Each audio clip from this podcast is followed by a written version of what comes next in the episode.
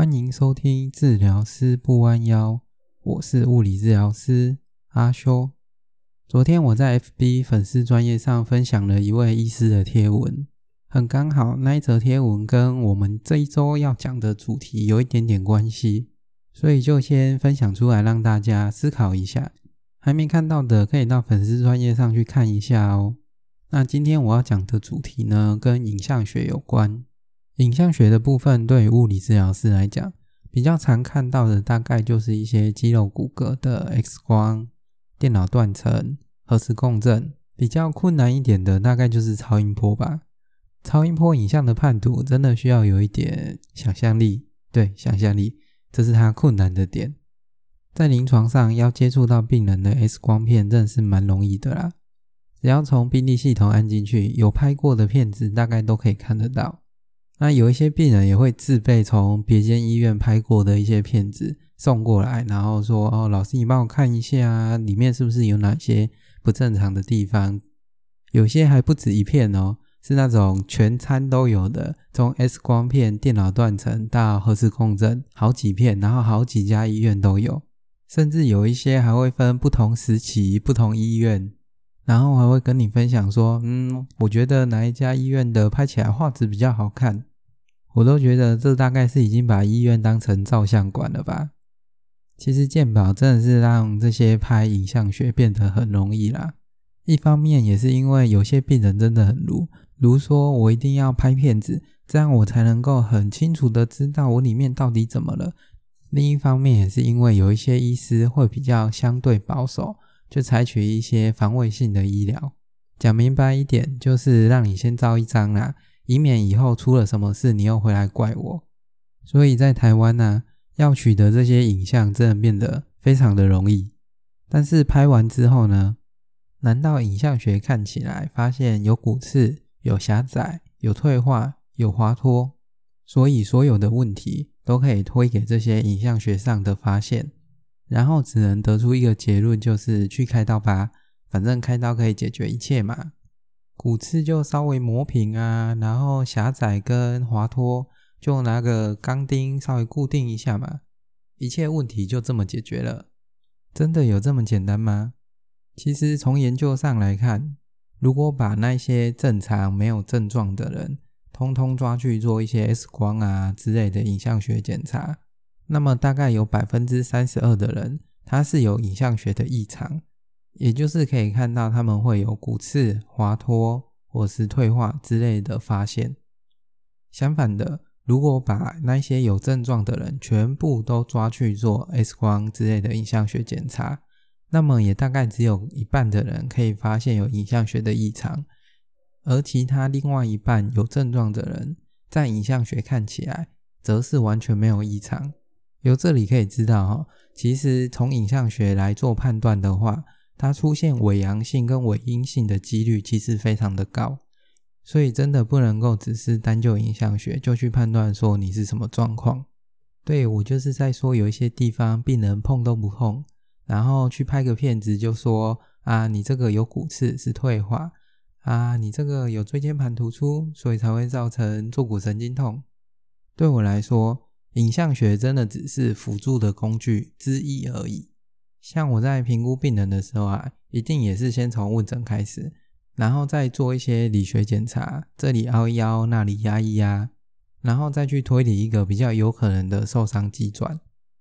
而影像学呢，则是最后开起来看一下，说，哎，有什么骨性结构上的问题啊？如果没有，那就算了；啊，如果有，就大概也就只是一个资讯而已，记一下。它的重要性没有那么大，甚至有些时候，我理学检查检查出来已经很确定是某一个组织的问题之后，我连影像学都不会去看。而且啊，当在看片子的时候，多少还是要跟病人做一些解释。有些时候，当你跟病人说啊，你这有骨刺，这有退化的时候，病人反而会更紧张、更焦虑。他们会觉得说啊，这个是不是很严重啊？这样我是不是一定要开刀，不然没救了？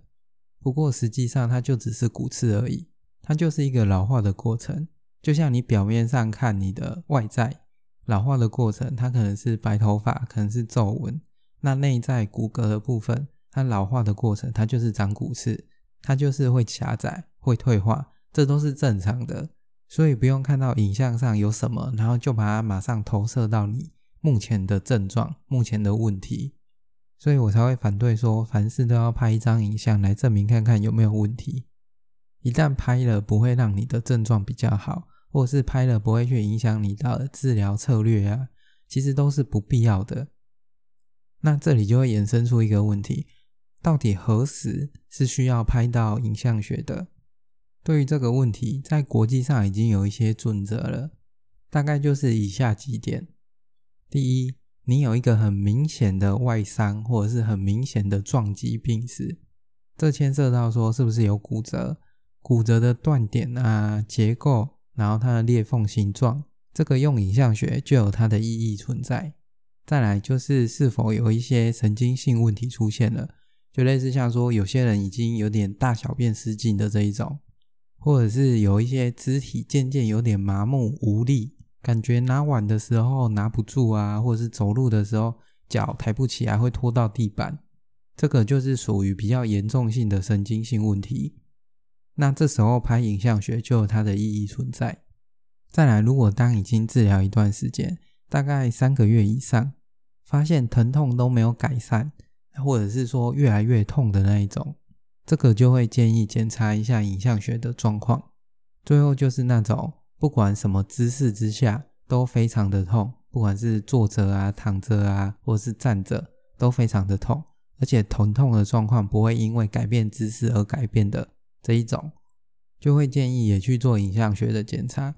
因为这样的状况很有可能是身体已经有一些肿瘤所造成的疼痛。那这一部分就是物理治疗的理学检查。完全发现不出来的，一定要靠影像学才有办法去判断出来。到这里，我想总结一下关于影像学检查，我的立场就是站在如果拍了不会影响我的治疗策略，那我就不会建议去拍，因为多拍了其实没什么用，也不会好比较快，反而会造成反效果，让病人更加的紧张或恐慌。再，如果在检查的途中发现几个点，就一定会建议拍的是：第一，有外力的因素；第二，有严重而且进行性的神经学症状；第三，它的症状是无时无刻都存在的，而且不会减轻。这三个就是我建议一定要有影像学的部分。总结完了，今天的主题大概也就这样诶，其实还蛮快的。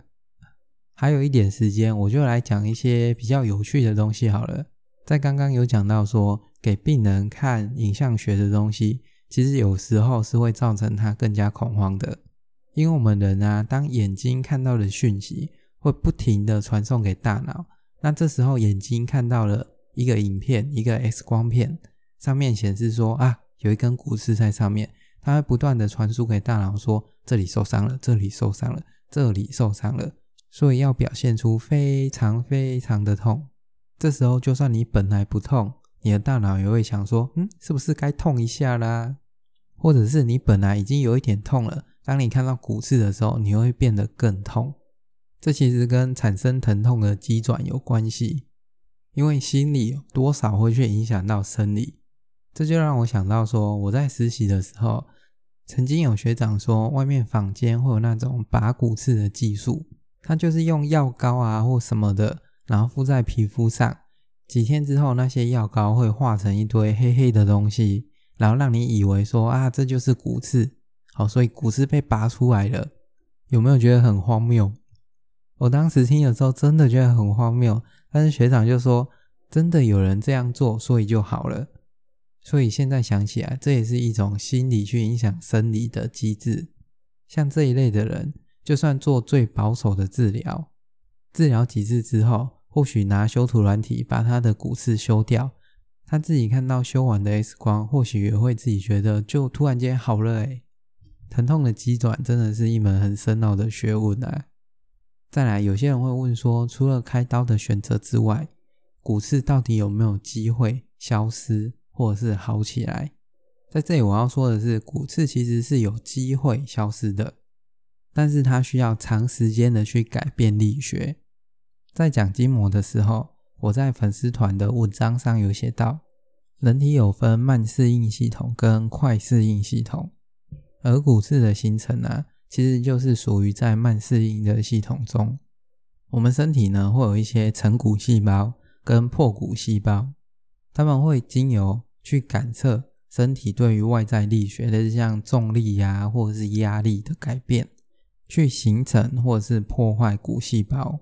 但是他们的工作速度非常的慢，所以只有在当你长时间接受一个很强大的外力改变的时候，骨性结构才有可能慢慢的改变。而骨刺的生成也就是这样啊。类似像说，你长时间处在一个弯腰驼背的状况，你身体的力学就是因此这样改变的。而你这个弯腰驼背的状况，如果只是一天两天，那其实不会怎样，骨刺也不会生成。但是如果是一年两年，那为了让你身体能够重新适应外在的力量，它就势必会长出一些骨刺。其实我很不喜欢用骨刺这个名词啊，因为刺这个字真的很刺耳。身体并不会真的长出一根刺，然后在那边戳来戳去，戳你旁边的组织肌肉。它其实就只是一个凸起物，也根本不会去刺旁边的组织。好，话说回来，所以骨刺如果要消失，那么就必须相反的让身体处在一个正常的力线上面。时间久了，身体就会去判断说，哦，这一根骨刺好像不是那么需要。破骨细胞就会慢慢的把那一根骨刺吸收掉，所以骨刺可以消失吗？只能说有机会，但是不容易。好啦，今天的节目大概就到这里，希望大家不要都只是看到影像学上的变化就去开刀哦。我们下周见啦，拜拜。